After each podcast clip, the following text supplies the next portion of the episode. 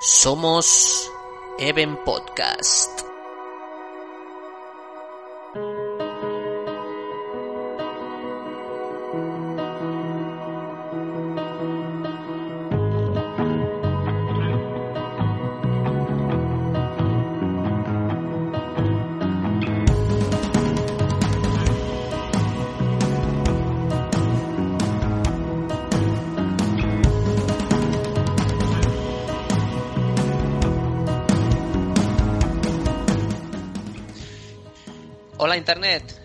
Buenos días aquí desde Santo Domingo, desde República Dominicana. Eh, bienvenidos a Even Podcast, eh, programa número 39, eh, rozando ya la, la, la, cuarentena, nunca mejor, nunca mejor dicho, y bien hilado con lo que estamos eh, viviendo un poco en estos dos últimos años con la, con la pandemia.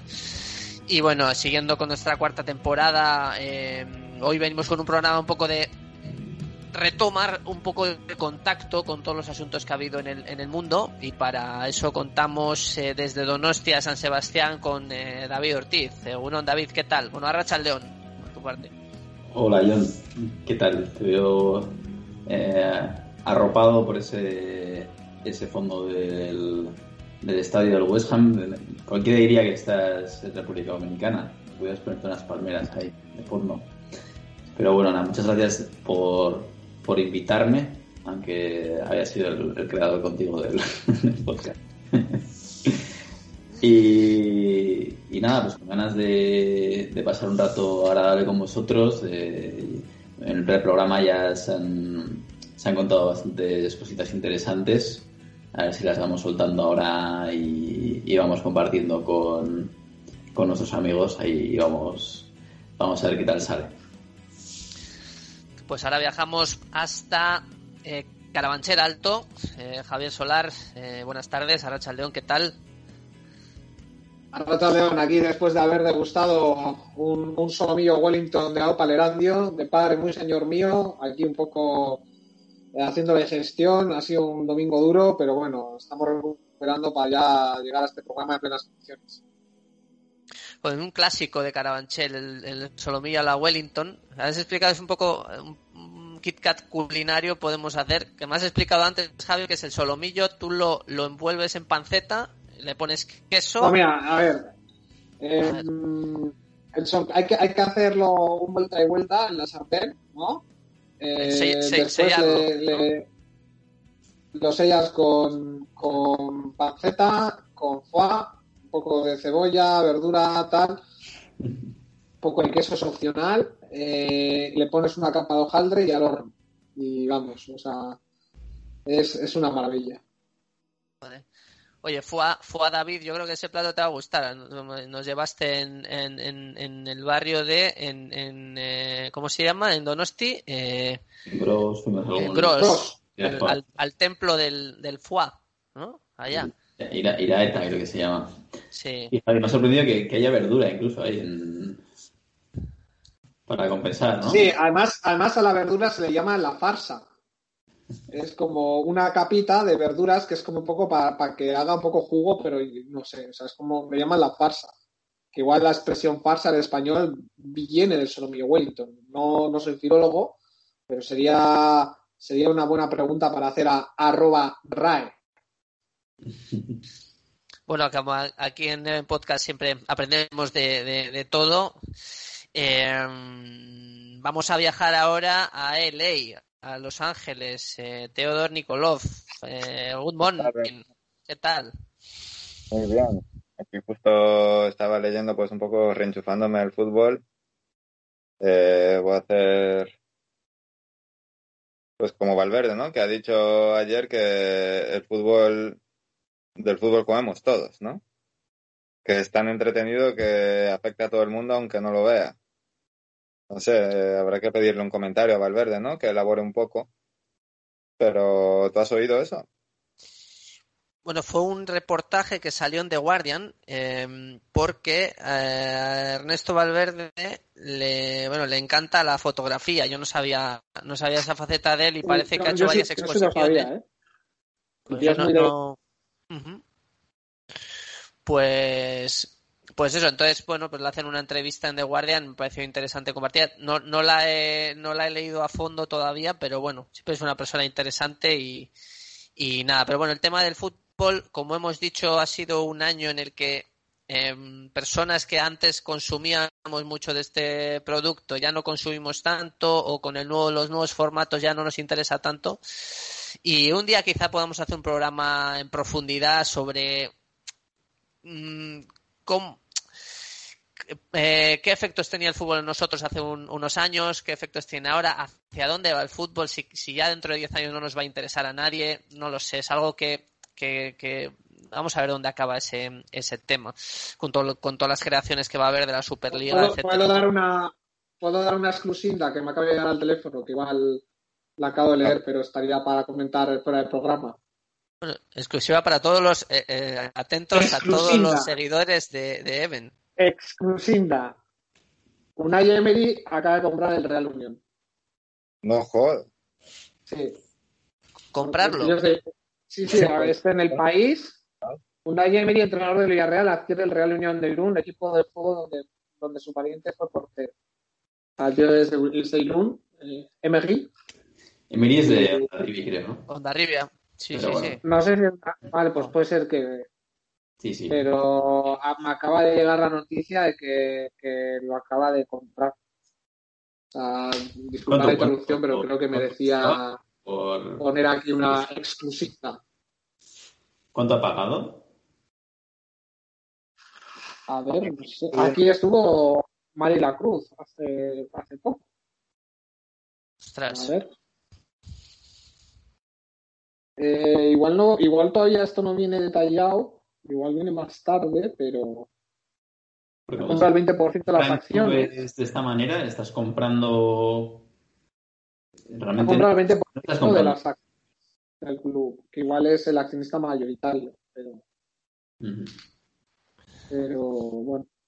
Oye, curioso.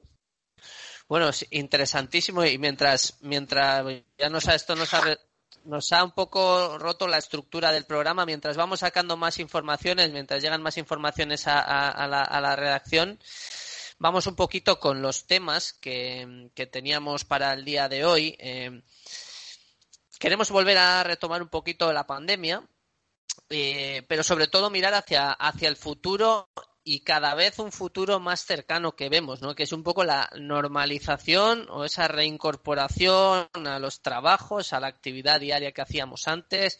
Entonces, con los efectos que ha tenido la, la, la pandemia, vamos a volver a ser los que éramos antes, vamos a cambiar ciertas actitudes, ciertas costumbres, etcétera, etcétera. Como lo que decía antes Ted, nos va a gustar ya ir a un estadio de fútbol aglomerado de 50.000 personas, de gente. Ya nos hemos adaptado a otro tipo de, de- vida. Vamos a empezar por ti, Javi, que antes estábamos hablando un poquito del home office, ¿no? De, de la, de la, eso, la- de repente las empresas dicen, pues ahora todo el mundo a la oficina, o vamos a mantener cierta, cierta flexibilización con eso, o nos ha gustado el home office y vamos a mantenerlo. En tu caso, ¿cómo, cómo está, am, cómo ha cambiado eso en ti y cómo lo ves para los próximos meses?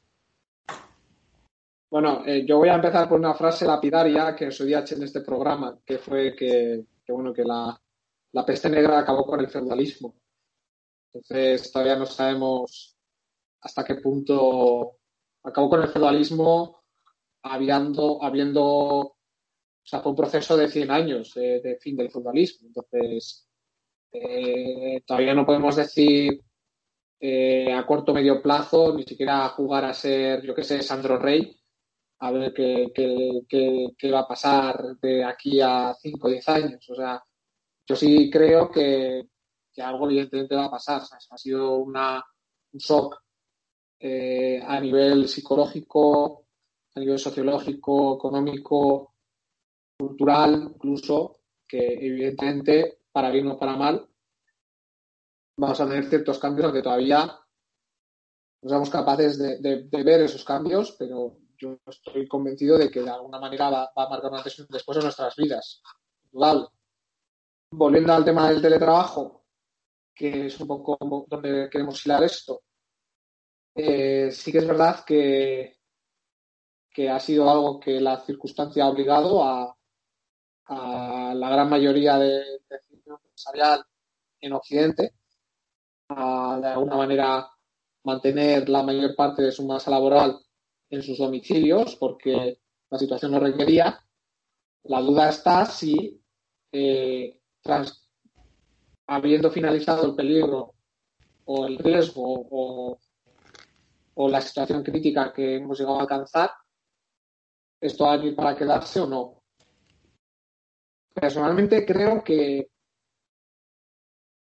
yo creo que sí que para ciertos trabajos, por ejemplo, mi caso personal, gente que está un poco como tú, David, en el, en el área de desarrollo, de, qué sé, de temas de digitalización, informática, análisis de datos, data science, eh, equipos multinacionales o internacionales que son, eh, la verdad es que tú no vas a la oficina en muchos casos y yo por ejemplo, no ni antes trabajaba en el mismo equipo con, con gente igual que estaba en Yodio, con la que albergo precisos recuerdos, pero bueno, eh, ni, ni, ni ahora lo estoy.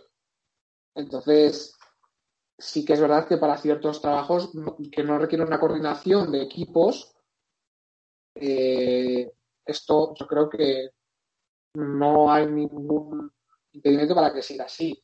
E incluso aquellos que sí requieren una coordinación por temas de ahorro de costes o de incluso, yo qué sé, de echarse un triple empresa y decir, no, es que disminuimos la huella de carbono y por eso no vamos a mantener esta oficina con esta energía utilizándose o que la gente no tenga que desplazarse o ese tipo de cosas, no sé, yo creo que, poco a poco se va a acelerar hacia eso. Otra cosa es que luego no suceda, pero mi impresión es que sí.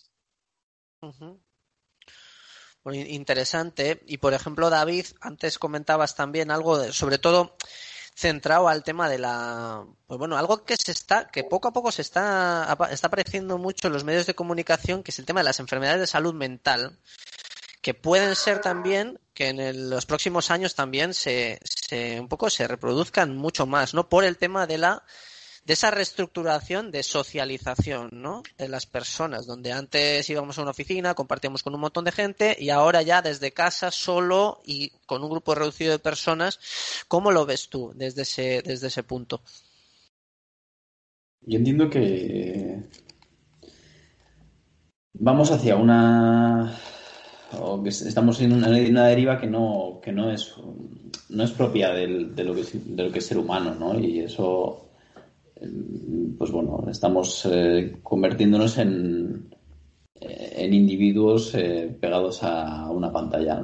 Y, como estamos tan acostumbrados a esto, tampoco se nos hace raro trabajar desde casa y adherirnos a la pantalla y empezar a trabajar desde ahí. Pero realmente, pues bueno, no, no, estamos preparados para, para esto y, y, yo creo que, a ver, nunca lo estaremos biológicamente, ¿no? Habrá personas que, lo llevarán mejor, otras que lo llevarán peor, pero en líneas generales mm, el contacto humano, persona a persona, eh, es lo que significa el ser humano. Y, hay casos concretos donde hay personas que son capaces de hacer una vida de ermitaño. Pero es que es eso, es, un ermitaño y, y antes se veía como algo completamente extravagante. Ahora, pues, ¿cuántos millones de ermitaños hay? Y, patologías que puedan derivar, no, no, soy experto ni mucho menos, pero entiendo que, la ansiedad eh, y, la depresión, que son las más comunes, pues seguro que cuando no hay un, un contacto directo se, se acentuarán. Y, y, algo que yo sí, sí he percibido en, en mi propia piel es que esa soledad, digamos, unida a, a lo digital potencia a veces el, puede potenciar incluso como lo, peor, ¿no? O puede, puede hacer que entres en, en iteraciones o en, en hacer, eh, no sé, en, consumir en lo digital de manera continuada, eh, pues, eh, feeds de, yo qué sé, TikTok, de Twitter, y, cuando estás con personas, te, bueno, te, mesuras un poquito más, te mides más. Y, y bueno, en líneas generales, ya estaba irrumpiendo el ámbito digital en nuestras vidas de una manera espectacular y nos estaba cambiando. Y ahora ya si te quedas en tu casa, es que es, que es, que es, un cambio. es un cambio brutal para el que no estamos preparados y que hay ciertas personas que lo puedan llevar bien, pero no sé. Entiendo que, lo lógico es que volvamos y que tengamos contacto con la oficina y tengamos contacto con personas y, es como lo veo yo. Sí, es que eso se, lo que antes eran estímulos de otros seres humanos lo estamos un poco eh, sustituyendo por estímulos digitales. Me gustaría a mí saber un, estudio científico sobre lo que afecta de una conversación tú a tú entre dos seres humanos o incluso una conversación telefónica o visual ahora como tenemos en el computador entre, entre mm, dos personas, eh, eh, entre, entre varias personas. Eh, yo creo que eso incluso, bueno, por ejemplo, en mi caso, en mi caso creo que ah, esa digitalización, yo por ejemplo, en mi caso, yo no echo de menos el compartir con las personas de la oficina, pero sí echo mucho de menos compartir con clientes con la parte de creación, ¿no? Es decir, yo necesito producir, yo hago parte de labor, la parte de labor que hago de comercial, yo necesito ver a los clientes, necesito ver, necesito ver una oficina, necesito ver la carga, necesito ver cosas. No me, me está afectando mucho el hecho de no poder verlo. De hecho, el otro día tuve que ir al puerto a, buscar unos flat racks eh, para, para, el puerto, unas máquinas estas que, cogen los contenedores vacíos y los mueven en el puerto. Y para mí, para mí fue una, una, o sea, fue una excursión, fue como ponerme un crío de que va al puerto a, esto, porque fue como salir, ver gente, ver, eh, ver lo que tú estás haciendo a nivel digital, que son correos, que tú haces un, un BL, que tú tal, pero es que lo ves allá y ves gente y ves, hay una persona que te está mostrando la, carga y, eso a mí me hizo como una ilusión de la hostia. Eh, de hecho, el barco tardó tres días en llegar, iba a ir un día y ese día tal, y como que me sentí como digo, joder, como que quería yo hacerlo, ¿no? Entonces, en ese aspecto, sí, yo todavía fui a otra reunión, porque de momento ahora las reuniones eh, físicas están bastante limitadas. Y coño, sentí ilusión de ver gente, ver, ver lo que tú facturas, lo que aparece en el sistema digital, pero viene de algo, ¿no? Y viene de conocer a las personas, viene de estar allá, viene de convencer a otra persona, de estar contacto físico, etcétera, ¿no? Entonces eso a mí me, hace, me hace mucha, me hace mucha falta a nivel laboral.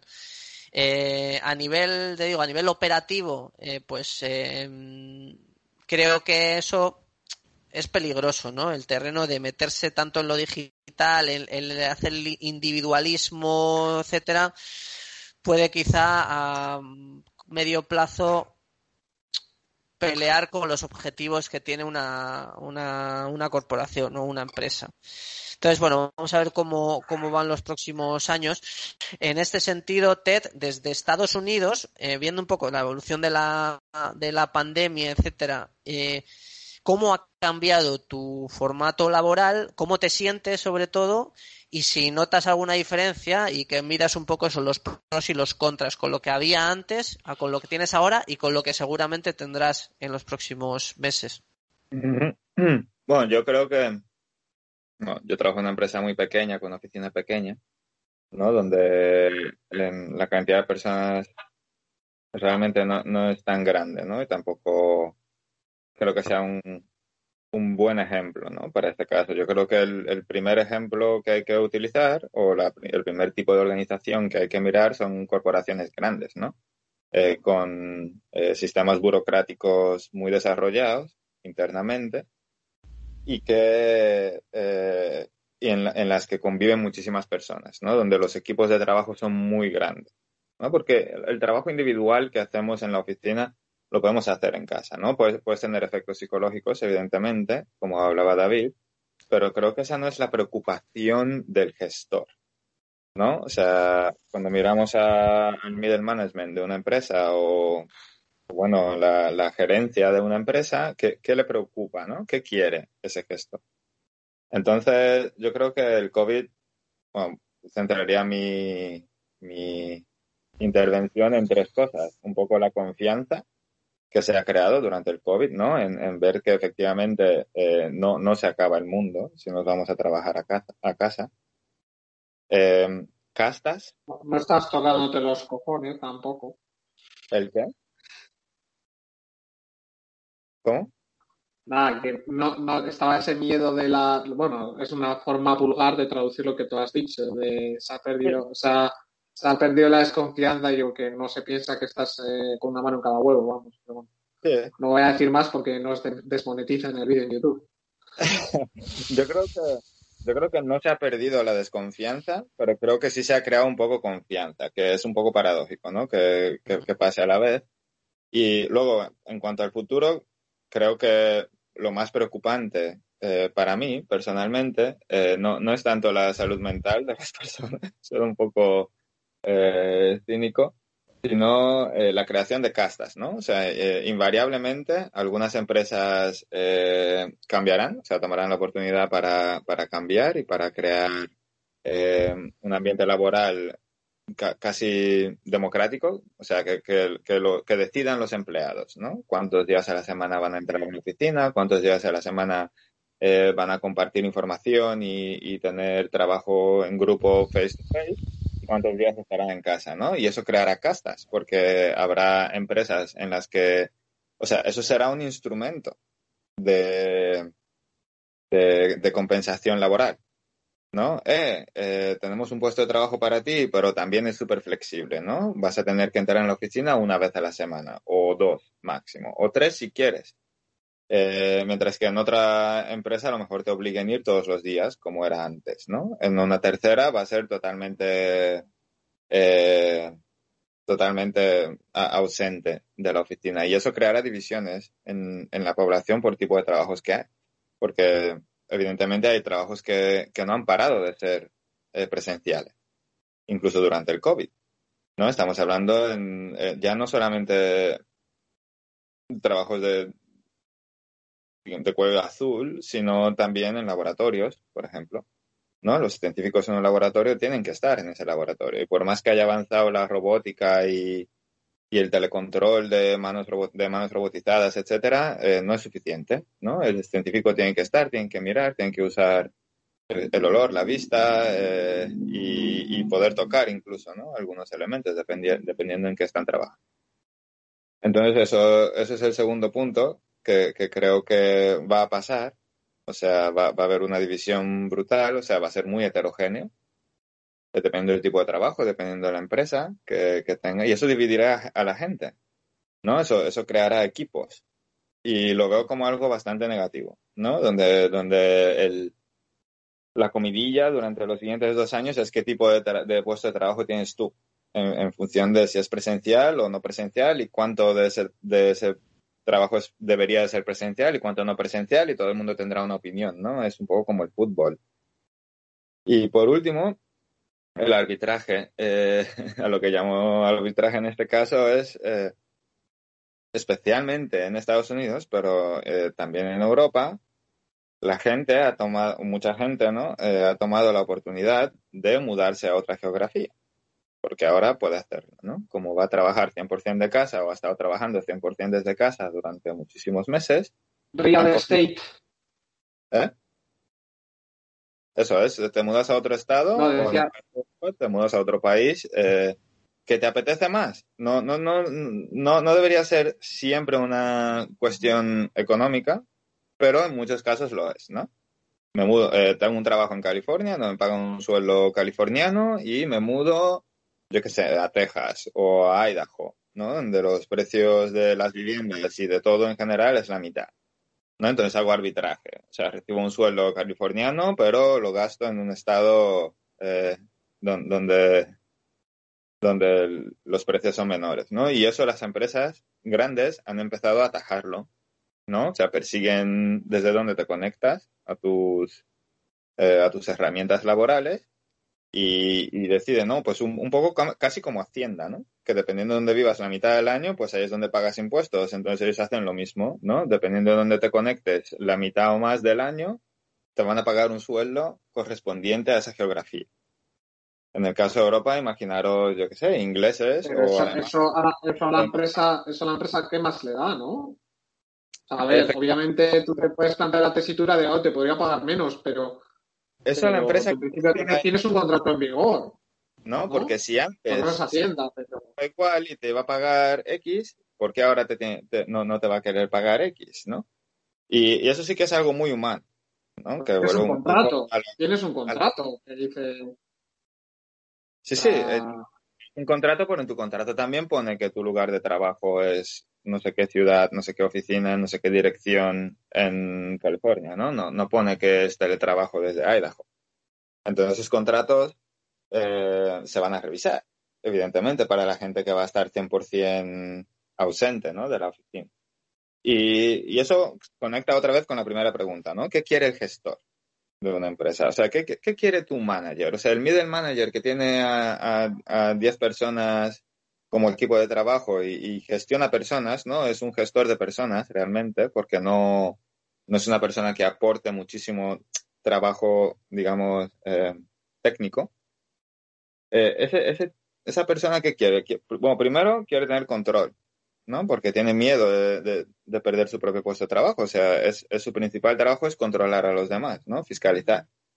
Y bueno, motivar, ser un líder, eh, exprimir la productividad de cada uno, etcétera. Pero, pero realmente, en cuanto a su propio futuro dentro de la empresa, él tiene que demostrar que es, que es un buen gestor de equipos, ¿no? Entonces tiene que lograr ciertas metas.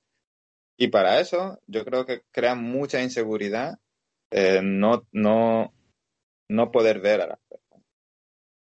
Y, y si va subiendo los niveles empresariales hasta, hasta la cúspide, ¿no? El, el gestor de la empresa, ¿qué quiere? Pues que quiere ver lo que está, lo que, como dice John, ¿no? Quiere ver lo que está comprando.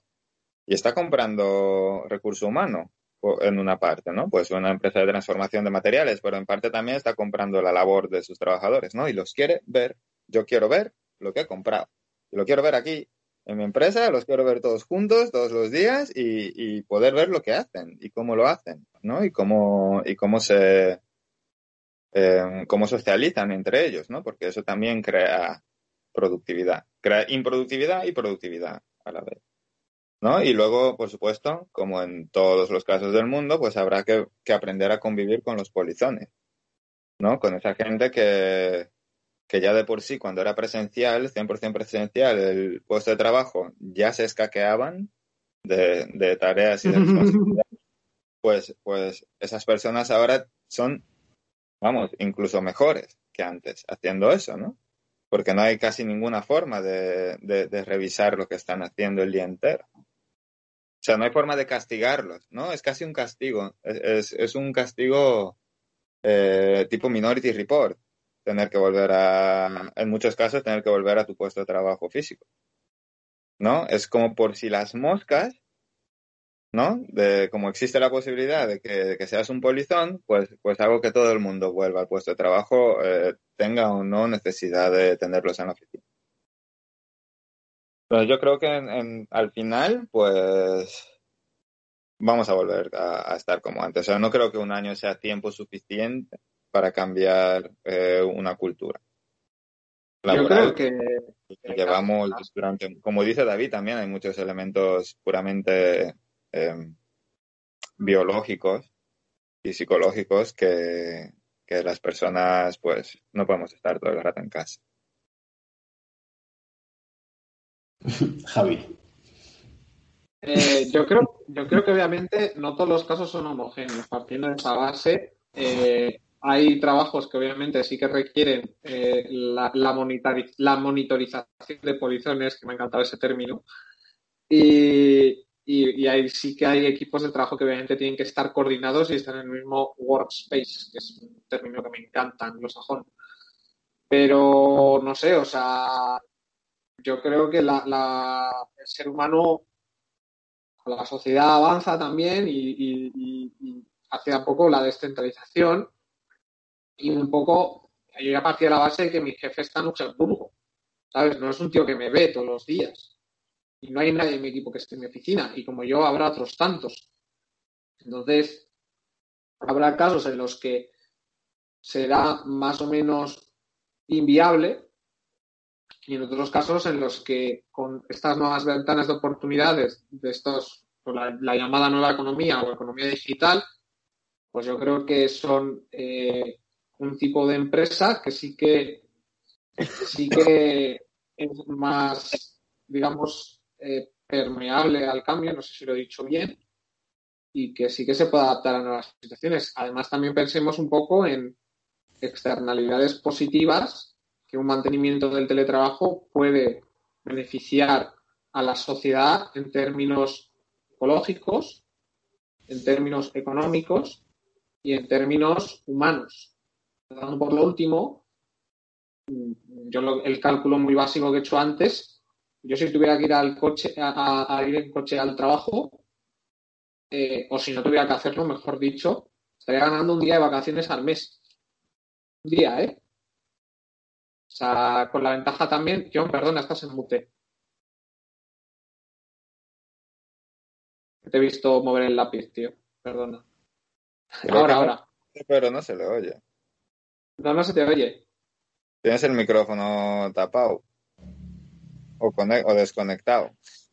Fallo técnico. Esto son cosas, de, cosas del directo. Disculpame. Agarrando desde el, desde el hilo casi 40 programas casi 40 programas y el primer error de, conexiones que hemos tenido. Increíble. Pero bueno, agarrando. Tenemos, un, equipo, un equipo de edición técnica, hay que subir ese sueldo. Agarrando desde el hilo que ha dicho Javi, en el aspecto humano. Vamos a hacer una línea cada uno y decir cómo era nuestra vida un día de trabajo eh, antes de marzo de 2020 y cómo es un día de trabajo ahora. Empiezo, empiezo yo. Bueno, pues antes de marzo de, de 2020, eh, yo me levantaba por las mañanas, me bañaba, etcétera, eh, me iba, desayunaba, me iba a la oficina y empezaba a, llamar, no había restricciones de, visitas comerciales. Yo podía de tráfico bueno, claro, las, las 40, pero eso realmente ahora es igual, son eh, como 35 minutos para llegar a la, a la, oficina, pero luego estás como dos o tres horas al día en el coche, simplemente estando dando vueltas en el Gran Santo Domingo. O sea, eso es algo, eso es algo habitual aquí. O sea, ahora ha pasado la pandemia y es igual. O sea, eso no hay, no, eso no ha cambiado nada. Pero a nivel eso, eso, entonces después, pues igual, eh, terminas de trabajar, seis o siete de la tarde, vienes a casa, luego tienes fútbol o vas al mirador, Vienes a casa, igual luego te vas al supermercado porque está abierto hasta las 12 de la noche, el, Bravo, y así resuelves el día y tal. Eso era mi día llorar. Ahora ya el tema de las visitas está suspendido, entonces ahora la, la, la, pregunta que se hace uno al día es ¿voy a la oficina o me quedo en casa? Porque al final es prácticamente lo mismo. Entonces yo empecé a trabajar desde casa cuando hubo el confinamiento y ahora yo necesito salir. Necesito ah, salir a, a, ver algo, ¿no? A ver qué pasa en la calle, a ver a la oficina, aunque estemos eh, eh, eh, cuatro o cinco personas en la oficina, el poder estar con alguien alrededor porque estando aquí en este despacho, al final, poco a poco, me he ido eh, apagando incluso la creatividad, ¿no? Ya que la creatividad es ahora más, más pequeña, porque no puedes ir a ver donde mi punto fuerte es ir a ver a gente y convencerlo de que trabajen con la empresa donde yo trabajo, pues ahora es, ahora tienes que eh, llamar por teléfono o hacer ahora campañas comerciales, mucho email marketing, etcétera, que son cosas muy interesantes y cosas para el futuro de la empresa, buenas, pero aún así eso, necesito ver, ver gente. Entonces me voy a la oficina y aunque sea estoy allá, luego vengo, ahora ya pues igual he ido un día a comer fuera, cosa que antes no iba a comer fuera nunca por el tema de, de, la, de la pandemia también. Y entonces ahora, pues eso, estamos un poco a ver qué pasa, ¿no? Las próximos, en los próximos meses. Pero bueno, mi vida ahora mismo es, ahora mismo tenemos restricciones, 3 de la tarde eh, toque de queda al fin de semana, 6 de la tarde entre semana, entonces ir a hacer deportes antes de las 6 de la tarde. Y entonces en eso ha cambiado un poco mi, mi, mi vida. David, por ejemplo, en tu caso, ¿cómo era antes, cómo es ahora y cómo ha cambiado? Bueno, en nuestro caso, tuvimos un periodo de teletrabajo eh, o trabajo remoto 100% y ahora estamos en un modelo mixto.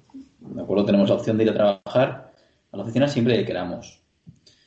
Entonces, bueno, eh, yo lo que, pues bueno, lo que hago en una rutina normal, eh, pues en caso de ir a trabajar, pues por la mañana procuro eh, hacer un poquito de yoga, me pego una ducha fría y luego como suelo desayunar en el propio trabajo. Un poquito de, sí, enseguida desayuno un poquito de avena y tal. Entonces, claro, cuando me quedo en casa, pues ya esa rutina inicial a veces me la salto. La de hacer un poquito de yoga, ducha fría y tal. Porque digo, va, no sé, eh, ya está. bueno, pues eh, no sé, eh, directamente lo que dice Javi, me pongo a trabajar, nos comentaba antes, ¿no? Me pongo a trabajar casi nada más levantarme. Porque el hecho de quedarme en casa es lo que me da la oportunidad de dormir más. Y en el fondo ya esa primera, esa primera decisión es, un, es una derrota, ¿no? Es una derrota personal de la intimidad. O sea, es una derrota dentro de la intimidad. Cuando tú vas hacia afuera, cuando sales al exterior, eh, pues bueno, vas buscando pequeños triunfos porque en mi caso, que yo soy, como dice Ted, parte del middle management, pues tengo una figura que, ostras, que me gusta, pues de alguna manera sentirme bien cuando voy a trabajar para trasladar pues optimismo y, trasladar pues bueno y tener paciencia con todas las situaciones que se pueden vivir y, empujar un poquito, ¿no? Empujar a los equipos de, con que trabajo cuando me quedo en casa estoy, parece que me siento como si estuviera atado de pies y manos. O sea, no, no tengo esa energía ni siquiera para, para trabajar con ellos y, y, procuro y tiro mucho de, videollamada, tanto estando en, casa como en la oficina, porque mucha gente trabaja desde, desde casa. Pero ¿qué sucede? Cuando me quedo en casa, pues a veces termino la jornada laboral y, y también, o sea, ahora voy a salir, ¿no? También entra la duda. Salir no. Eso ya es cuando ya estás fracasando en tu día completamente, ¿no? Es como, has empezado ya un poquito con el pie izquierdo y te has quedado en casa, te, ha podido estar en casa y al final dices, jo, pues ahora no merece ni salir, ¿no? Cuando salgo, pues por lo general, ostras, pues simplemente el hecho de, ya sea si voy en coche o voy en bici o voy en autobús, vaya como vaya, pues bueno, ya estás viendo un poquito el paisaje, te puedes entretener un poquito la vuelta, quizás tomas la decisión de llamar a algún amigo y quedas con él, o bien vas a la compra y ya, con, ya estás, en, estás en otra onda. O sea, yo estoy con otro chip completamente distinto. Y además, eh, siempre que voy a trabajar, suelo comer en un restaurante que tiene una terracita y hace unos días preciosos esta primera en Donosti y, y como ahí donde me da el sol y me dan de comer fenomenal. O sea, en el fondo, la única ventaja que tengo de quedarme en casa, para mí, en este caso, es eh, dormir un poquito más pero, pero no compensa para nada. Porque cuando yo pienso en, decías, no, pues igual puedes poner una lavadora, es que a mí me, me pesa en el alma poner una lavadora, por ejemplo. O sea, considero que, que estoy cometiendo un crimen hacia la empresa, ¿no? Parece que tengo que estar más tiempo sentado cuando estoy en casa y cuando estoy en el trabajo. Cuando estoy en el trabajo puedo ir al baño vuelvo, tal. Pero estando en casa casi que me cuesta hacer eso, ¿no?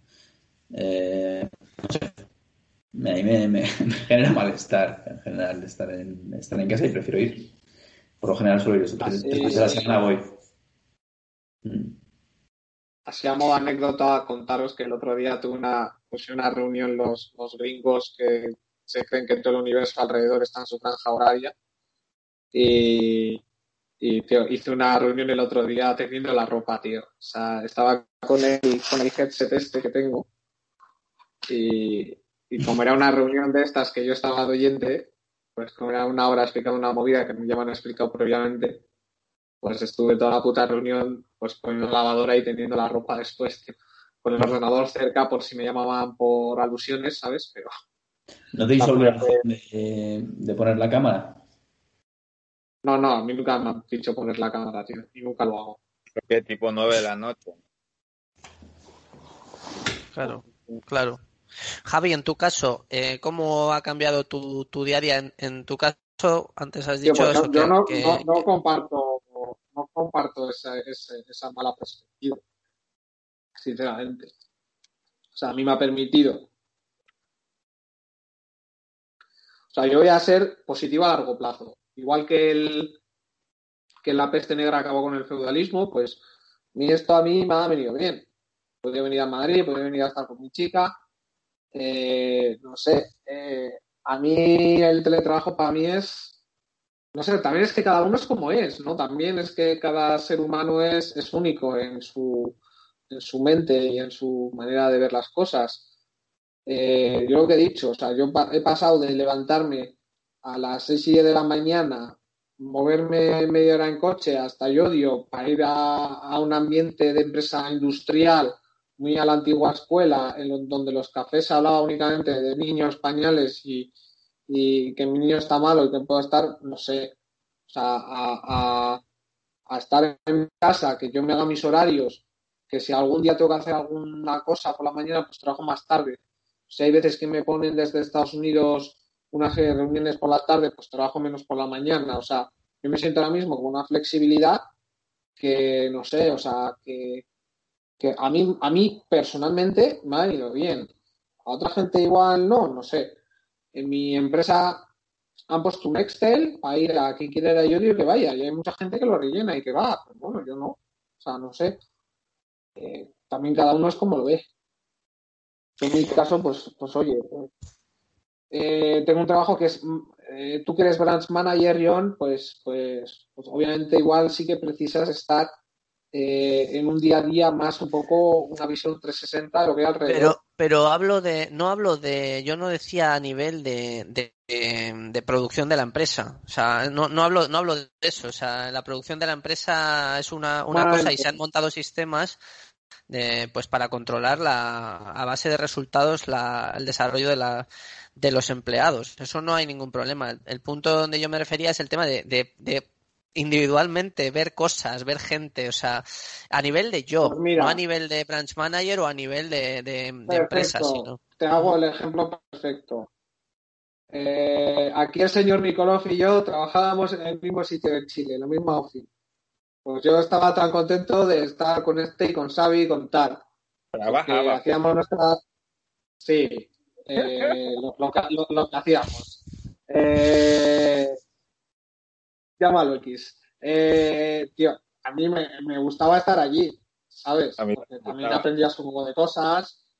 No sé, eh, en, en Marruecos yo... Vivías a un minuto de la oficina. A dos, pero bueno, no nos flipes. eh, en Marruecos vivía a diez minutos de la oficina. Que Casablanca es como una ciudad parecida a Santiago de Chile en lo que es población en, Casablanca igual, vivía a 10 minutos y, lo que es importante es que mis compañeros de trabajo, al igual que lo que explicaba antes en Chile, era gente más o menos de mi rango de edad, con mis mismos gustos o con mis mismas inquietudes, o que fácilmente es gente que al salir dice, venga, chavales, vamos a hacer cañas. No, no hablaban de pañales ahí. No, no, hablaban de, yo qué sé, de, no sé, de, cosas de nuestra generación. Y sí que no, no, no, era, no, era, no eran compañeros de trabajo solamente, sino que en algunos casos eran tus amigos o tu cuadrilla, se podría decir. Y yo Marruecos tenía una situación, a mí no me importaría ir a trabajar porque es tres pasarme diez minutos y estás en contacto con gente con la que mantienes una muy buena relación, pero es que en este caso no era... Por eso te digo que, que cada, individuo es como es y su circunstancia es la que es, ya como es cierto, ya sé. Entonces, no sé. A día de hoy yo estoy contento. Y si me tuvieran que hacer ir a Coslada, pues es que en Coslada pues me, comería Ramón, como se dice en Bilbao, ¿sabes? Sí. Bueno, en Los Ángeles, Ted, a ti, en este año y medio que llevamos de manera, ¿cómo ha cambiado tu vida? Hombre, a mí muy positivamente. estoy más con Javi, estoy muy de acuerdo con, con David en muchas cosas. Yo, yo tengo un sentido de, responsabilidad y deuda eh, muy parecido a lo que ha descrito David, ¿no? En cuanto a mí, pero como siempre he metido un montón de horas en el trabajo, eh, creo que nunca me he sentido mal, digamos, por, porque ahora tarde, yo qué sé, 10 minutos más o 10 minutos menos en terminar una tarea. Eh, o en el horario laboral en, general, o que me desconecte el trabajo un momento porque ha pasado algo, o porque llega el cartero a casa y está en casa le tengo que atender, ¿no? Y pues, pues eh, yo mi rutina antes del COVID, yo me lo, bueno, y un pequeño disclaimer, eh, bueno, yo trabajo con una empresa española y muchas de las, de las personas para este trabajo están en España. Luego en fábricas, pues alrededor del mundo. Es una empresa industrial. Eh, eh, siempre he tenido que entrar muy, muy temprano. En trabajo poco para poder conseguir. Tengo nueve horas con España de diferencia. Y lo óptimo para mí siempre ha sido entrar a las cinco y media, seis, ¿no? Empezar a las cinco y media, seis, poder tener por lo menos dos horas o tres de solape con mis compañeros de, en España para, para coordinar. Entonces, ¿qué significa entrar a las seis? Para mí significa que me tengo que levantar a las cinco. ¿no? Tengo que levantar a las cinco, correr por la mañana, que es lo que más odio. Correr por la mañana, es una persona de despertar lento o sea, me desperto activo, pero soy lento en la mañana. O sea, no, no, me, podría, no, ¿eh? Yo no, no, me gusta estar estresado. no podría. O sea, y el hecho de, de empezar a trabajar inmediatamente, que es algo que hacía antes también. Yo me, despertaba y, claro, o sea, mi vida sigue estando en parte en Europa. O sea, yo me despierto, miro el móvil y tengo 250 mensajes de WhatsApp porque en España son las 6 de la tarde, o las 4 de la tarde, o las 3 de la tarde. Entonces, no, no solamente mi espacio laboral, sino también mi espacio personal europeo ya, ya ha pasado la mayor parte del día, ¿no? Y hay un montón de actividad eh, registrada aquí, ¿no? Y, y mi día empieza así, mi, día empieza mirando lo más importante, si alguien me ha escrito algo, mirando los emails más importantes, si alguien me ha escrito algo, y mirando mis emails, pues, de el personal, ¿no? O sea, así empezaba, empezaba mi día antes y así empieza mi día ahora.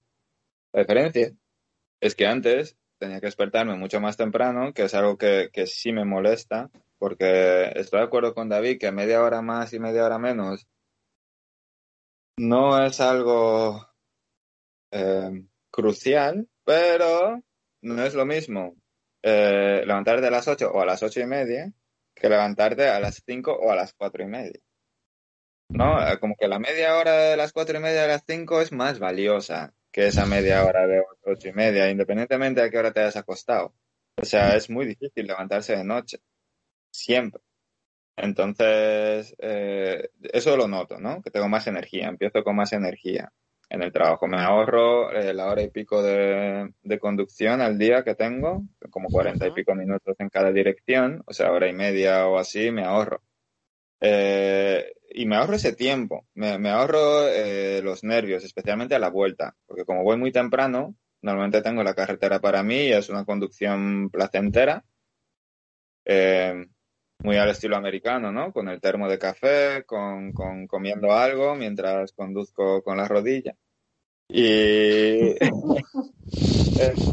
a vuelta, sin embargo, es, es, un dolor de cabeza, ¿no? O sea, porque vuelvo a las cuatro y media, cinco, seis de la tarde y, y el tráfico a esa hora es absolutamente insoportable.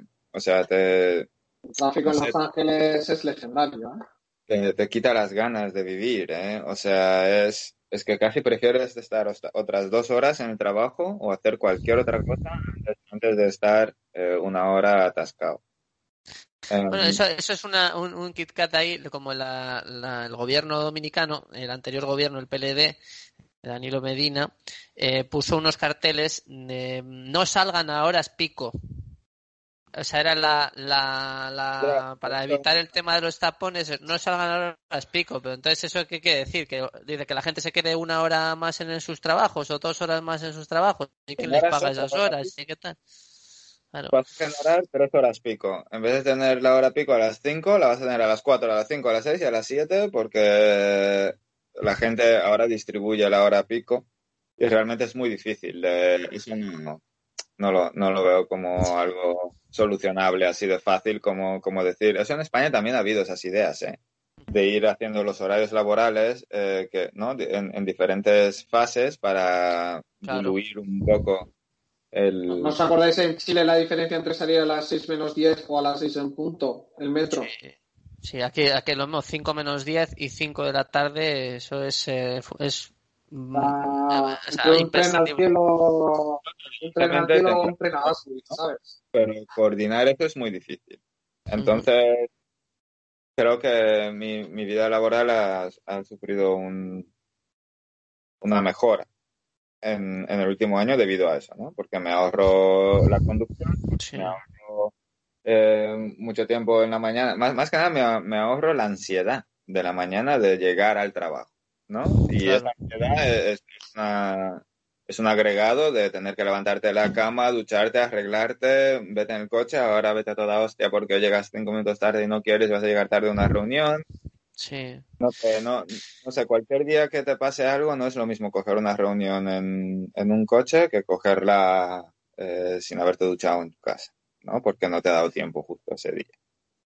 En- Entonces, también yo soy una persona privilegiada. O sea, estoy hablando aquí, eso se me olvidó decir, desde el privilegio total, que una casa grande, tengo un espacio eh, para trabajar que no es el mismo espacio en el que vivo y, que aquí las restricciones no han sido tan gordas como en Europa, ¿no? O sea, yo bueno, sie- siempre he sido una persona de, de ir a correr, de ir a la playa, de ir a, a parques, a montañas, a senderismo y es algo que yo no he dejado de hacer en el último año. Entonces, en ningún momento me he sentido restringido eh, o obligado a estar dentro de mi casa, que como te he dicho es grande además, ¿no? No, no vivo en un piso de 60 metros cuadrados aquí en Estados Unidos. Entonces, creo que ahí eso importa, ¿no? Eso son cosas que, que suman, que importan. Sí. ¿no? Lo que sí echo de menos es que, claro, yo soy Es lo primero que hice, interrumpiéndote un momento. Sí. Lo primero que hice yo en el confinamiento, la primera semana, fue mover el ordenador de mi cuarto al cuarto de mi hermano que estaba vacío. Y dije, voy a dormir en un sitio, voy a trabajar en otro. Eso es, mu- eso es muy, muy importante, muy importante. O sea, poder tener Sí, sí. tres o cuatro espacios es, es, es esencial, ¿no? O sea, Sí. Pero sentía que psicológicamente me estaba ahogando, tío. Si ya la situación era jodida, ya pues, Claro, cualquier pequeño cambio que puedas hacer. no, claro. Pero bueno, eso, que yo también soy comercial, también tengo una parte de trabajo comercial y el cara a cara con los clientes sí que lo echo de menos, con algunos, no con todos, evidentemente, sabéis quiénes sois. Eh, pero sí que es di- diferente, ¿no? O sea, y, no- y no solamente con, lo- con los clientes, sino también con mi propio equipo. O sea, la parte de inspirar confianza y tener conversaciones un poco más profundas, que a lo mejor no, no son la- la- los dos o tres elementos técnicos que hay que discutir, también suman. Y eso yo lo echo muchísimo de menos. O sea, echo de menos que la conversación no esté grabada. O sea, es que aunque no se grabe por, por, por Teams obligatoriamente, te sientes yo me siento observado de una forma que en, en un face to face no me siento observado de la misma manera. No sé cómo decir.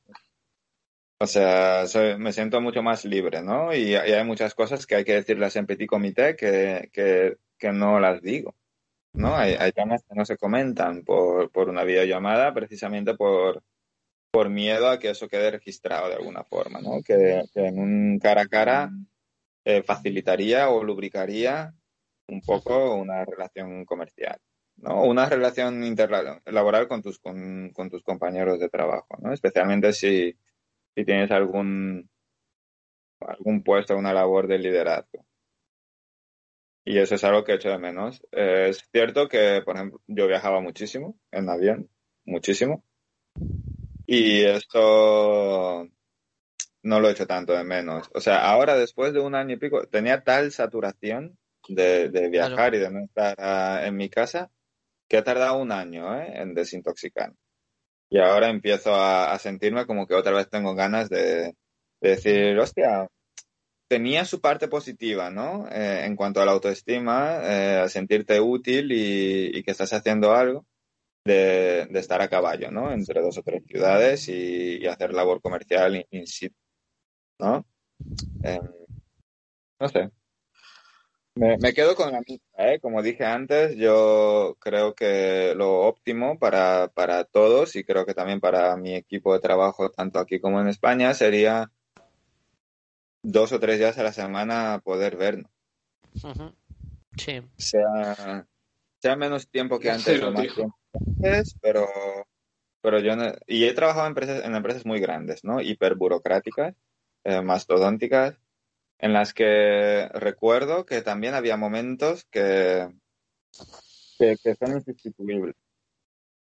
es cierto que no es algo constante, no, no, eran, no eran muchos, ¿no? No era todos los días, es eh, ¿no? Un, día de ideas y de brainstorming, pero, pero sí era necesario de vez en cuando vernos las caras. Y hay muchas conversaciones de café, hay, es que es, imposible tipificar y organizar la forma en que se crean ideas y la forma en que se crean innovaciones ¿no? en el trabajo, que sean eh, incrementales, ¿no? Poco a poco. O sea, no sé, tú cuando estás en la ducha pensando en cómo cambiar un proceso en el trabajo, ¿eso cuenta? O sea, ¿estás trabajando en ese momento? ¿O no?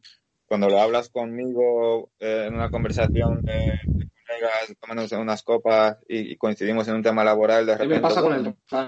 ¿Eso, ¿Eso cuenta como, como trabajo? O sea, ¿estás, ¿estás laburando en ese momento? No sé. Como que la gente dice, no, hay mucho tiempo perdido cuando vas a la oficina porque estás todo el rato de chachara con alguien. ¿Es momento perdido realmente eso? O sea, no se sabe, ¿no? Es muy difícil medir eso. Entonces tengo la duda. Como tengo la duda, creo que un mix eh, más, más en favor a lo tradicional, ¿no? Más días presenciales que no presenciales, eh, sería lo, favorable a corto plazo. Por lo menos para poder estudiar el efecto, ¿no?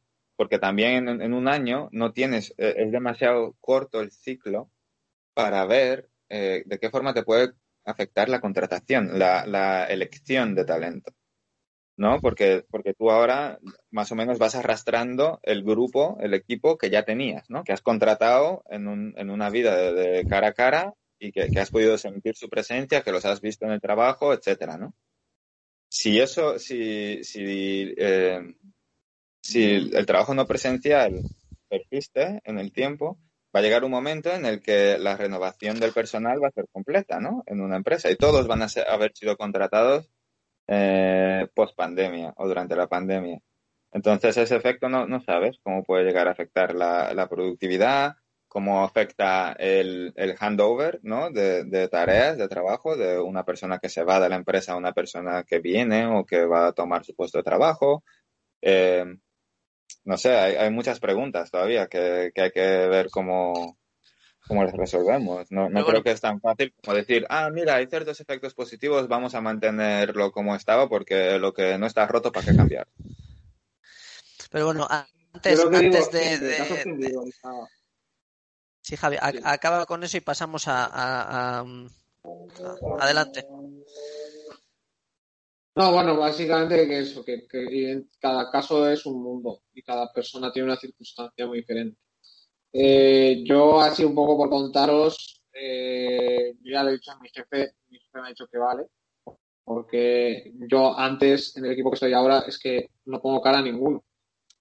O sea, el jefe que tengo ahora es un tío de puta madre que, perdón por la, la palabrota, que nos desmonetizan, eh, porque una vez estuve en Luxemburgo y yo ya le conocía y me iba al aeropuerto y tal, de un majo, ¿sabes?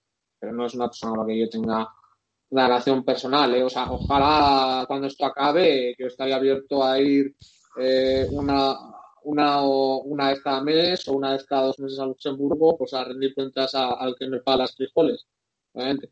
Eh, mi plan de vida es, si todo esto sale bien, pues poder eh, hacer un trabajo remoto viajando por Europa, por lo menos, tío. Es una idea personal que tengo. De, pues, una vez a dos meses o así, pues irme a Hungría, República Checa, a, Ucrania, sitios así, tío, y, estar viajando y trabajando a la vez. yo creo que puede estar guay. Bueno, pero antes de pensar en lo que va a pasar en, en los próximos meses, pues bueno, como decía Javi antes, eh, hay que pagar las facturas ¿no? de, de, la econodemia, o la que podemos llamar econodemia, todos los efectos económicos que está teniendo la, la, pandemia. Eh, Javi, antes te referías, me parece, sobre todo a la, a, la inflación, ¿no? La subida de precios generalizados. Sí, bueno, se define, el, eh, bueno, no sé si es la Real Academia, pero es como yo lo, lo aprendí en bachillerato, se comprende, se entiende la inflación como toda relación causada por el aumento del volumen del dinero y en este caso todos estos estímulos monetarios que han llevado a cabo los diferentes eh, bancos centrales de diferentes regiones del mundo pues que, bueno, es debatible si eran necesarios o no, o si lo eran necesarios, si eran en, tal medida o no, pero obviamente esto ha causado que haya habido una impresión de dinero o una puesta en circulación en volúmenes, digamos, nacho vidalianos con respecto a ejercicios pasados y eso tarde o temprano eh, va a pasar la factura sabiendo siendo conscientes de que no es la única variable a considerar, que, obviamente un banco central no puede decidir eh, haciendo un chasquido de dedo cuánto va a ser el valor del dinero, si es estimular a la gente hacia tomar X decisiones o Y decisiones, pero sí que tiene un, un importante, un importante papel eh, a la hora de definir ese tipo de variables. Eh, me gustaría lanzar un poco la pelota a Estados Unidos porque sí que estamos leyendo un poco noticias de que ya están saliendo ya están saliendo eh, bueno informes de que estamos a niveles de inflación de hace máximos de dos décadas o así. Yo ahora invito a los oyentes a, que se abran cualquier gráfico en materias primas. Yo utilizo la plataforma tradingeconomics.com. tiene una plataforma que es commodities y sí que puedes ver que que valores como, la madera, la soja, el trigo, el acero, el café, todo, eh, si, hemos estado un poco, algunos han estado un poco hartos de ver noticias de criptomonedas que se cuadruplicaban o quintuplicaban, eh, recomiendo hacer un análisis un poco exhaustivo de las materias primas porque desde el inicio de la pandemia, en el mejor de los casos, el precio de las materias primas, de ciertas materias primas, se han, incrementado cuanto menos un 50% y ha habido otras que han subido muchísimo y eso a la larga, eh, juntado a déficits de ofertas que ha habido por, confinamientos y por malos chips que hay. Eh, eso decía Jordi Jatzer. sí que puede impactar los precios. Sí, entonces yo no sé si Ted eh, nos puedes añadir un poco, porque parece que en Estados Unidos ya se ve un poco las orejas al lobo. Yo, de acuerdo. Creo que, hombre, la inflación es algo muy difícil de estudiar, ¿no? Primero que todo. Em, segundo, creo, creo que sí, es, cierto que se ha observado un incremento en la inflación eh, durante abril. Creo que ha sido como el más alto de un mes, ¿no? Aceleración de la inflación durante un mes de los últimos 13 años, así, ¿no? Que es desde la crisis, ¿no? Desde la recuperación de la, de la crisis o post-crisis pero creo que ahora mismo hay, varias tormentas, ¿no? Eh, que, coinciden. Eh, una es todo el supply chain mundial, ¿no? Ha parado durante cierto tiempo y que ahora arranca a la vez. Luego ha habido una serie de mini crisis eh, locales y que, han afectado esa misma cadena de distribución mundial, ¿no? Desde el atasco del canal de Suez al hackeo de las líneas de distribución de, de gas y petróleo de Estados Unidos, ¿no? Que han causado em, subidas de precios en commodities que no es normal que, existan, ¿no? no e, es algo no el ciclo económico habitual de, esos propios commodities, ¿no? Por, por, situaciones de emergencia eh, exclusivas que han sucedido y además están sucediendo eh, durante una época de reapertura, ¿no? Donde la, la demanda se está recuperando y la oferta pues puede estar un poco todavía en ralentí.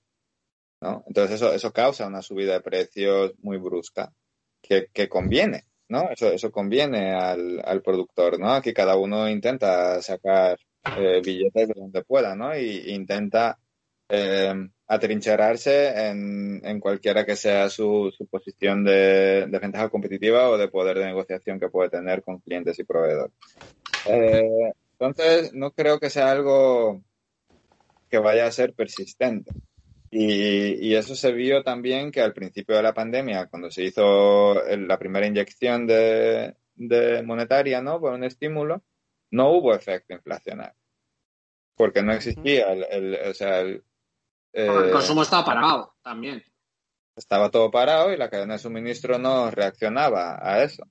¿no? Que haya un estímulo. Entonces, ¿qué pasó? Pues, pues una gran parte, por decir todo ese, ese estímulo monetario, eh, tuvo un escape a través de una burbuja en bolsa. Y esta vez no tiene un escape a través de una burbuja en bolsa, ¿no? Ahora, ahora se está registrando una, una inflación, pero aún así es, es, es baja. No, no es un nivel de inflación eh, preocupante, primero que todo. Y segundo, los tipos de interés siguen estando casi, o sea, rozando mínimos históricos. Entonces tú, si eres un banco central y en algún momento, pues, a niveles históricos, ¿no? Eh, de varios por cien, y estás en 0,05 o 0,15 por cien, pues necesitas inflación, ¿no? Como excusa para ir subiendo los tipos de interés. Pues necesitas jugar con eso de alguna forma. O sea, la inflación no es mala, necesitamos cierta inflación. Y lo que no es normal es el efecto, o sea, la experiencia que hemos tenido en el año, por ejemplo, 2016, 2017, 2018, cuando la bolsa subía a tope, eh, Estados Unidos estaba en pleno empleo durante años, pleno empleo, ¿eh? Y los suelos no subían y no había inflación. Eso es algo que, la economía tradicional, del el libro de texto de economía, no, explica esa situación. Es imposible. Es imposible que, una economía, imposible digo entre comillas, ¿no? Según la teoría tradicional neoclásica, es imposible que el mercado laboral, esté caliente, que no haya trabajadores, ¿no? Que haya pleno empleo y que no suban los sueldos. Deberían de subir los sueldos. Suena, suena que una, la ecuación no funciona. No, porque, porque tiene que haber una competencia, ¿no? Por, por el recurso humano y eso empujaría los precios del recurso humano hacia arriba, subirían los sueldos. Y con la subida de sueldos, la gente gastaría más en otras cosas, las empresas se permitirían subir los precios de sus productos y habría inflación, ¿no? Como el canal principal de, inflación normal es a través de la subida de sueldos, porque si no, el, la población pierde poder adquisitivo. Eh, y eso no sucedió durante, durante un boom económico de 2017-2018. Y eso es algo muy raro. ¿no? Yo estoy leyendo un libro que se llama The, Price of Tomorrow, que, tiene un subtítulo que es eh, Why Deflation is um, the Key to an Abundant Future. Y lo que viene a decir es el libro de Jed Wood, que yo lo comenté previamente, que hablaba de las. En su día dije que, que hablaba de la de la economía de, red, creo que es economía de red, como, como se denomina la, el, pues bueno, que, una unidad eh, producida de más eh, no, no, tiene un coste mayor porque lo que tiene el beneficio es que haya un usuario de más en esa red, ¿no? que va generando que, cada vez sea más óptima esa red. Es un cambio de, modelo productivo. Cuando hablamos de, esa economía de red y, hablamos de la erosión tecnológica, eh, lo que viene a detallar este libro es que desde la crisis de 2008 se han inyectado, creo que a día de hoy, unos 7 trillones de dólares. Y antes de la crisis de 2008, el déficit público americano era de 900 billones. O sea, hemos multiplicado prácticamente por 8 eh, el, déficit, ¿no? Bueno, la, inyección de, masa monetaria, por decirlo de alguna forma. Es el déficit de la, de la Reserva Federal en definitiva, es, una lucha eh, por un modelo de un modelo económico que no tiene cabida ante un, cambio tecnológico como el que estamos viviendo. ¿no? El cada, cada unidad que se produce a día de hoy pues tiene un valor bajísimo y gran parte de nuestra economía se basa en, lo digital, que tiene un precio, mm, un, o un coste de producción bajísimo. Entonces, por lo tanto, eso a lo que te lleva es a una, a una deflación continuada para, que la, para la cual la economía no está pensada. La economía está pensada para que... Los japos llevan así ya, ya varias décadas. Sí, imprimiendo dinero y, y aguantando. Pasa que tiene un sector exterior bastante potente que compensa todo eso, pero. Ah, sí, con el, el, eh, MMT, ¿no? Que llaman el. New Monetary Theory, ¿no? Pero bueno, eso eh, será muy relativo yo creo que no, no, no, no, funcionará, es mi perspectiva, y lo que yo creo es que estamos viendo el previo al cambio de modelo que nos lleva hacia una situación donde no habrá prácticamente empleo, donde se emplearán ciertas personas, eh, tendrán muy buenos salarios y el resto eh, vivirá con una renta y y, consumirá productos que serán cada vez más económicos. que es por ello creo que no está subiendo la, la, la inflación. O sea, independientemente de lo que, lo que inyectes, Evidentemente. si cada vez es más barato producir, pues eh, eso se diluye. Sí, la productividad es una de, los- de las cosas que explican la falta de inflación. Mm. No completamente, pero una parte. Bien, y a nivel de, de los de la subida de precio de los productos que decía Javi Javi antes, Javi, ¿puedes decir otra vez el, el donde tú sueles mirar el tema? Mira, si queréis comparto porque para temas de, de... Espera, voy a cerrar el porno y ya que no... eso es. eh, el no porque, como dicen, para no es monetizar. Entonces, eh, tenemos aquí eh, tradingeconomics.com, tienes, eh, tienes aquí Forex, eh, índices, acciones y commodities. Y luego ya bonos, que a mí me parece un poco de muy, muy casposo, pero bueno. Y bueno, Está el gas Eh, natural, coal, Tienes etcétera. aquí lumber, Ah. madera. Pues es aquí, eh, si tú crees que el Bitcoin ha crecido de hace un año, pues imagínate la madera, ha pasado de 236, bueno, ahora porque ha corregido un poco, pero ha llegado a 1600, o sea, es una multiplicación por 8. Tú ves el acero, Y en Europa ha llegado, pero o en Latinoamérica, pero aquí hubo una escasez de ketchup hace unas semanas, un poco caótico. Hemos vivido esa situación ya. el tema, el tema de, yo qué sé, soybeans, soja, pues nos reíamos de Martin Prince de los Simpson cuando invertía en soja en el en la bolsa de Nueva York, pero pero fíjate, eh, la pasta que hubiera sacado.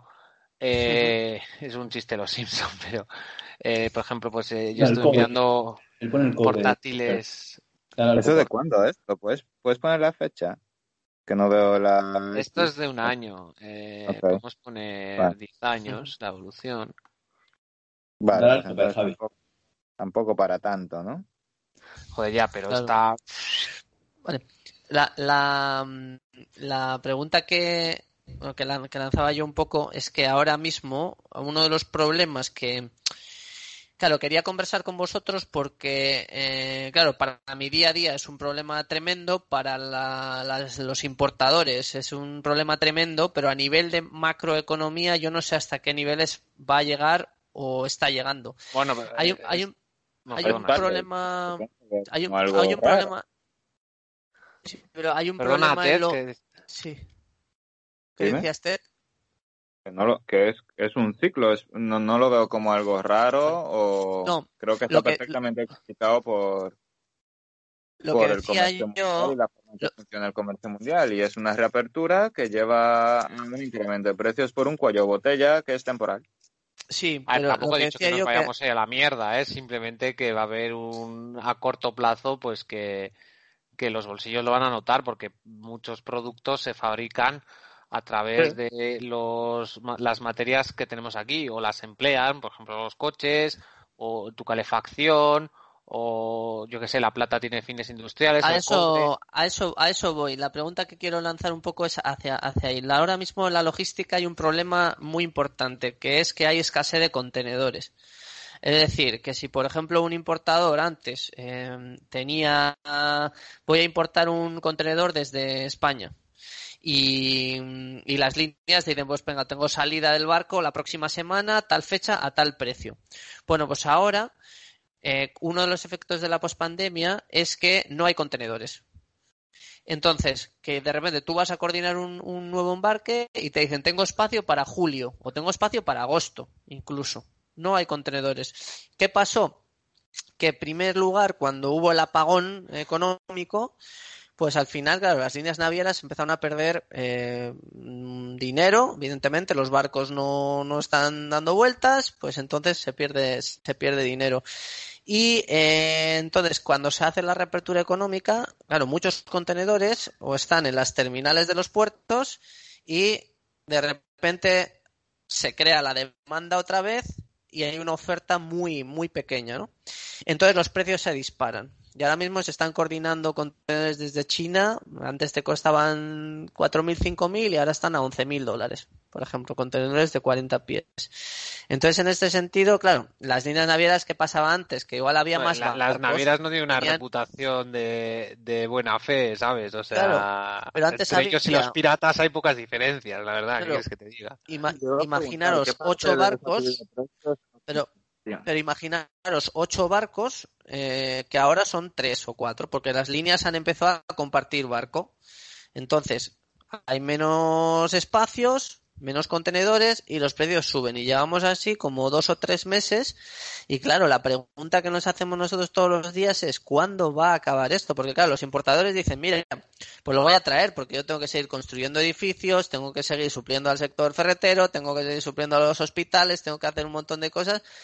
Pero claro, eh, si esto va a continuar así, eh, los precios después, las viviendas van a subir, eh, construir va a costar más, eh, los hospitales de servicio va a costar mucho más, porque las máquinas que traes cuestan más dinero. Entonces, claro, es una preocupación que lo que quería trasladaros a, a- a vosotros es, claro, Ted dice que es temporal, pero ¿cuánto Yo tiempo creo va que a durar también, y qué- ¿eh? y qué factura y qué factura vamos a pagar? Si de repente los precios van a subir ahora o van a subir y luego van a volver a bajar, ¿qué va a pasar? Es poco probable que los precios bajen. Eh, los precios subirán, los, los salarios se adaptarán y haremos un nuevo modelo de precios. Se pueden, podrían bajar un poquito, pero se irá a hacer un nuevo modelo de precio posiblemente.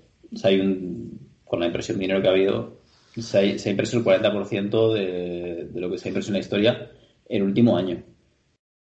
Entonces, pues bueno, tendrán que adaptarse los precios.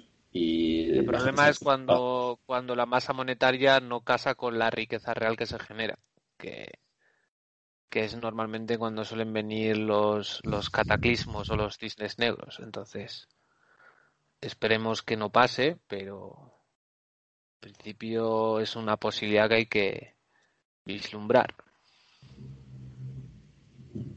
Sí, existe un riesgo de hiperinflación. Bueno, hiperinflación no en el sentido histórico, ¿no? De mil y pico por cien, pero, pero sí, una inflación un poquito más alta. En cualquier caso, Sí, ah, yo creo que máximo podemos llegar al 10% o así en un año, que bueno, pues sí, es malo, pero, pero ¿cuánto por cien año. has dicho? Yo, a ver, yo creo que ah, en Estados Unidos lo dijeron 6% o así, o 8%.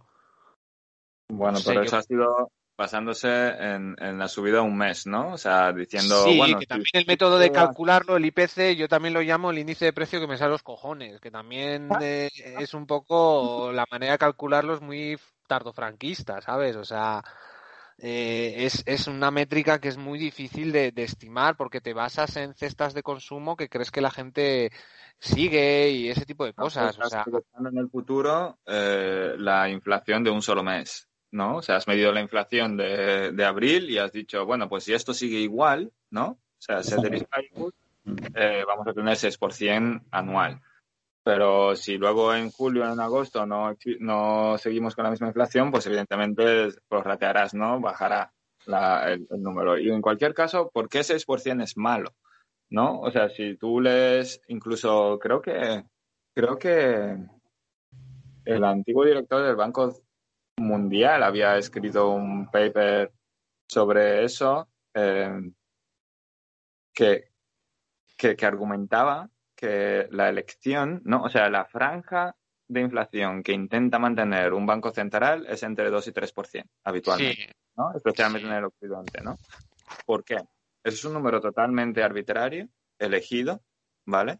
Sin ningún tipo de base científica, o sea, no, no existe, ¿no? ¿no? No sabes cuánto es la inflación óptima, ¿por qué tiene que ser un 2 o 3? Y, hacía- y él daba el argumento que a lo mejor una, un número más eh, razonable sería un 5%.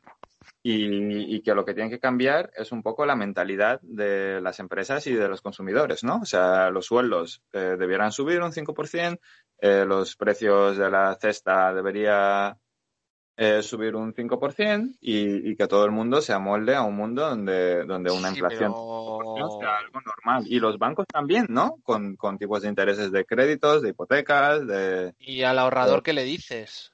¿A quién? Al ahorrador. Pues al el tío que se ahorrador. quiere, quiere hacerse su, a la hormiguita que se quiere hacer su, su plan de pensiones individual, ¿qué le dices si lo que está guardando cada año vale un 5% menos? Pero ¿por qué va a valer un 5% menos? Debería de tener... cada ¿no? año su, su ¿No? poder adquisitivo se reduce un 5%, porque el Ya, dinero que pues, va atesorando es un 5% menos. Pero, O pero su- comprar un pero- 5% menos de cosas, o no sé cómo interpretarlo. bancaria, ¿no? ¿Por qué, por qué no puede haber una remuneración del 6% sobre tus ahorros, por ejemplo, ¿no? Pues del eso a, día, eso a día de hoy, en un escenario de tipos de intereses por los putos suelos, pues no se hace. A un banco le cuesta que haya depositarios. Efectivamente, banco le pero cuesta dinero por- por- por cliente. necesitas inflación.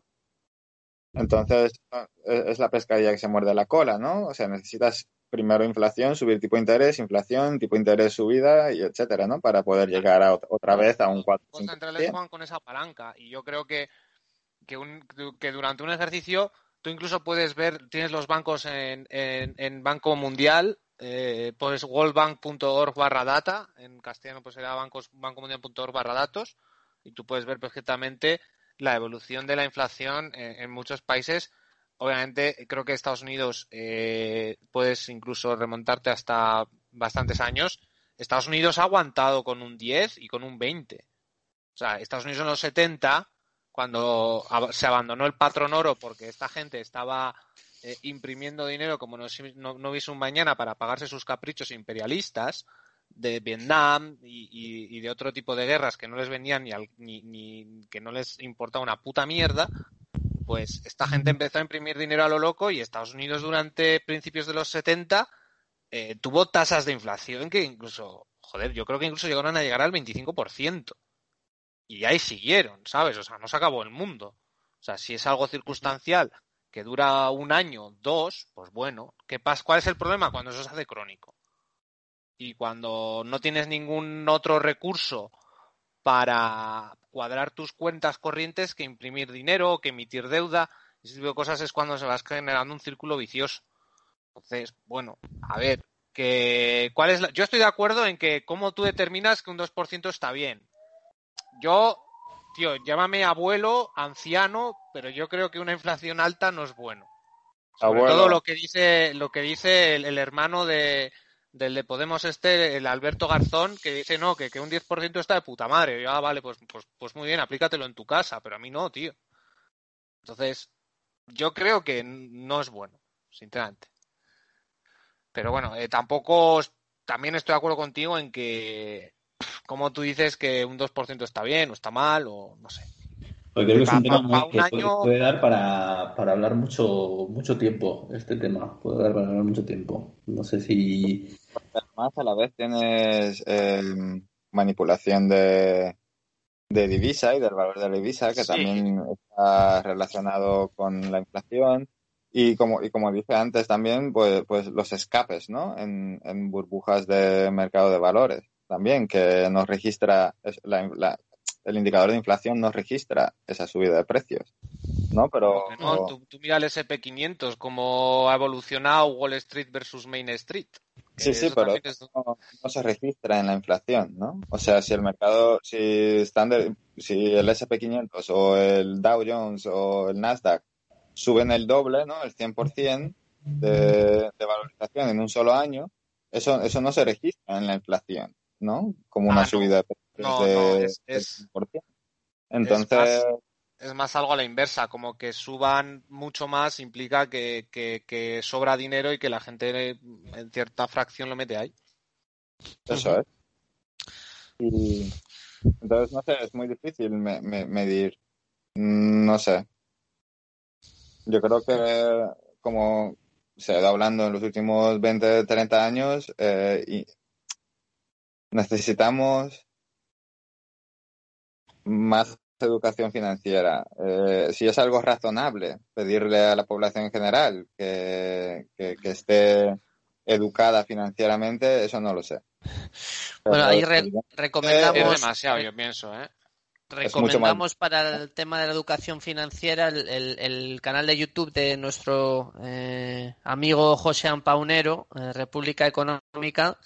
Eh, él está promocionando siempre la educación financiera y, y nada, mandamos un saludo a- también a nuestros compañeros de, de economía de economía directa. Y bueno, nada, para ir a- para ir acabando ya un poquito, porque el- el- la inflación, eh, vamos, eso no casi da para otro para otro programa. Eh, bueno, queríamos un poco retomar eh, contacto, meternos un poco ya en la actualidad. Ya dejas- tengo el gráfico aquí, ¿eh? Eh, Un segundo, comparto un momento, disculpa, John. Mira, mira si es ubicua la inflación que ha inflado la duración de nuestro programa.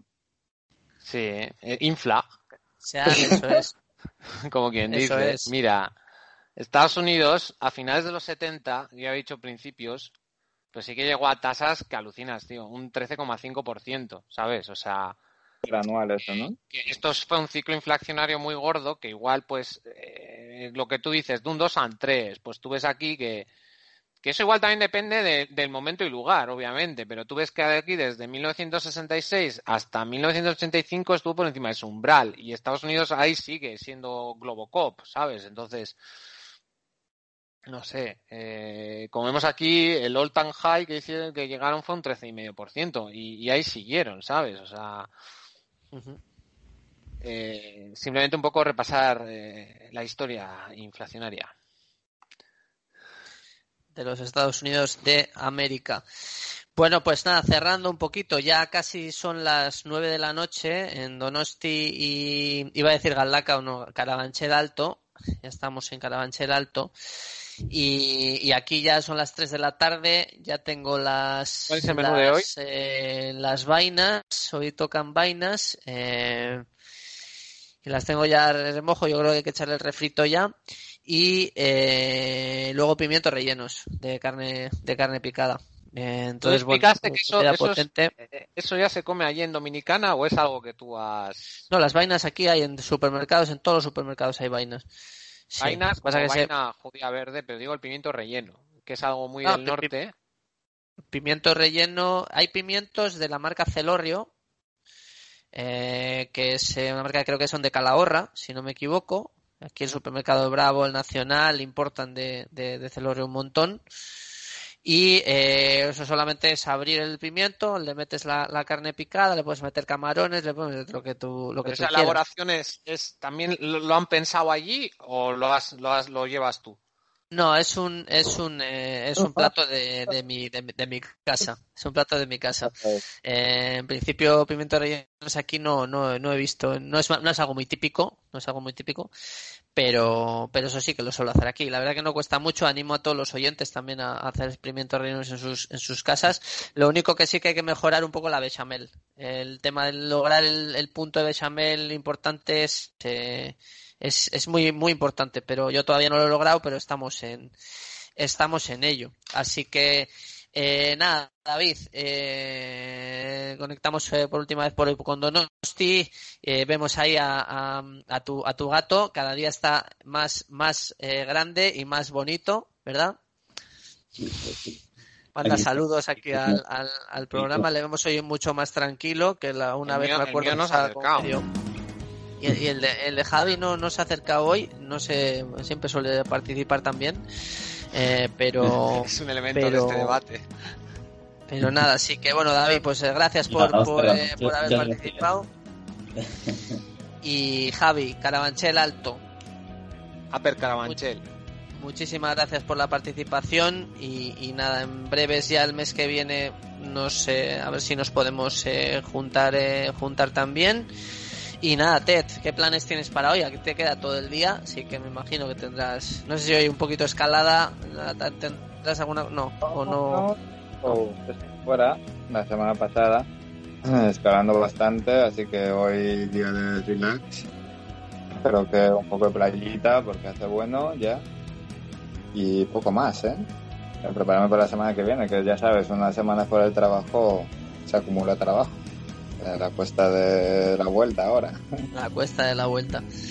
Pues nada, bueno, pues muchísimas gracias a todos los oyentes. Somos Even Podcast, capítulo 39. Espero que lo disfruten. Y el siguiente, no vamos a ver el tráiler, pero se viene también programón.